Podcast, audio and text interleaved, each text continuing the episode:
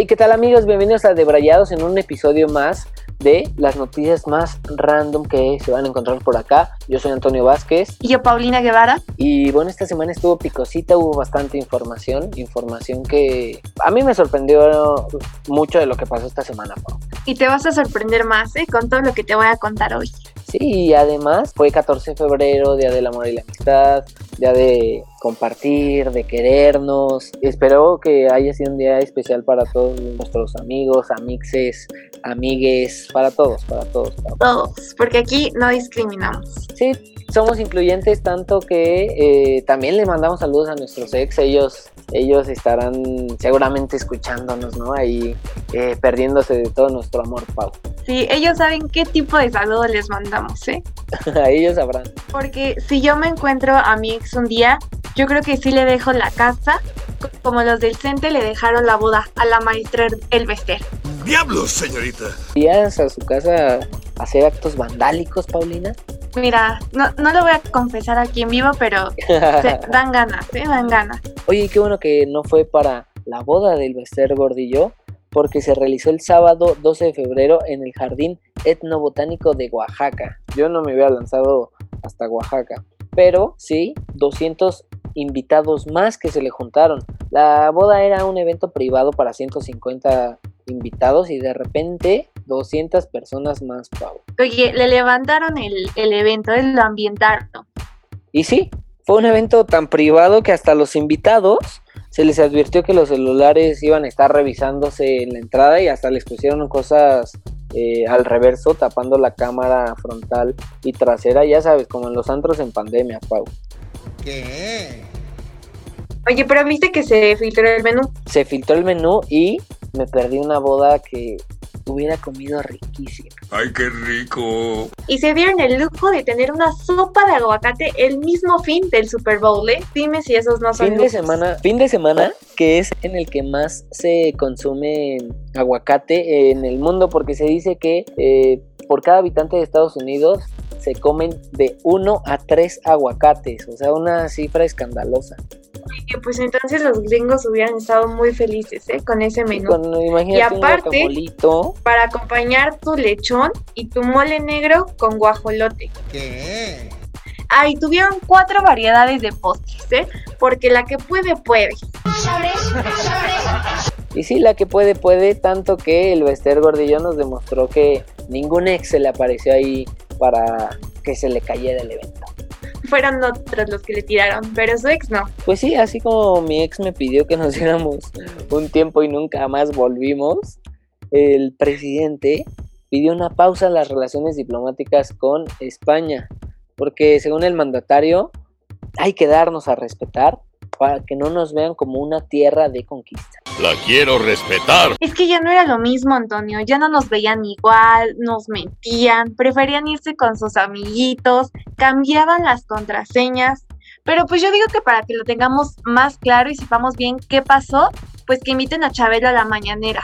Bien hecho, cuate para que él cuente su versión cuando era un jovenzuelo. ¿Qué nos querrán arrebatar? A lo mejor nos quieren quitar a Luis Miguel o... Eres una vez un niño muy guapo como yo que cantaba y ahora es Luis Miguel.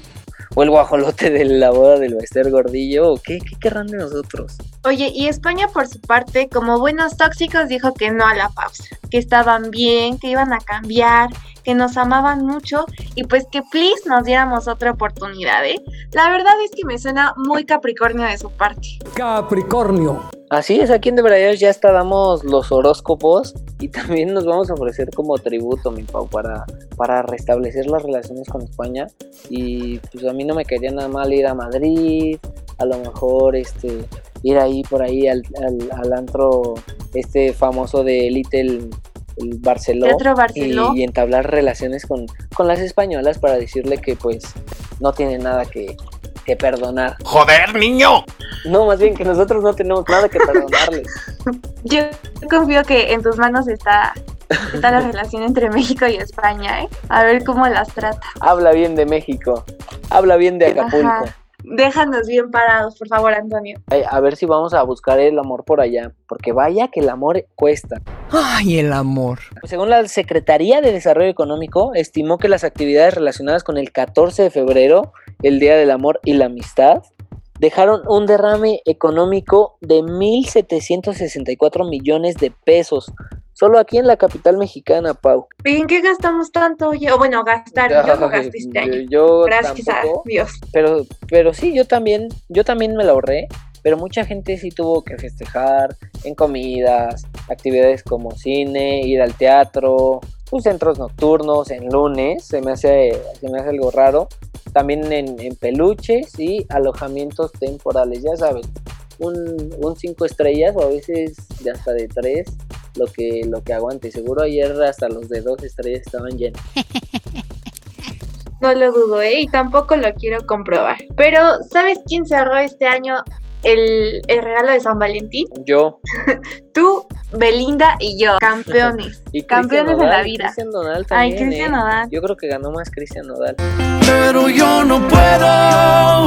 Pues ya se gastó un dineral, ya. Y cambiando de tema, ¿cómo ves que los reverendos, rabinos y otros líderes religiosos le pidieron a Mark Zuckerberg que no hiciera un Instagram para niños? Lo que no saben estos religiosos es que los chamacos de ahora ya la neta ya usan Instagram, ya andan ahí dándole scroll al TikTok y de repente ya ven a, cada fémina bailando TikTok que, que, sí deberían estar restringido cierto contenido que de repente uno se encuentra en todas las redes sociales.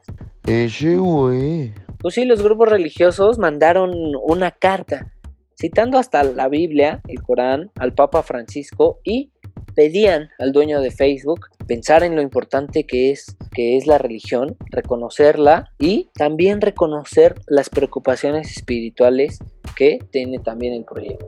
Ay, no sabía que Instagram tenía preocupaciones espirituales, ¿eh? No me lo imaginé de esa aplicación.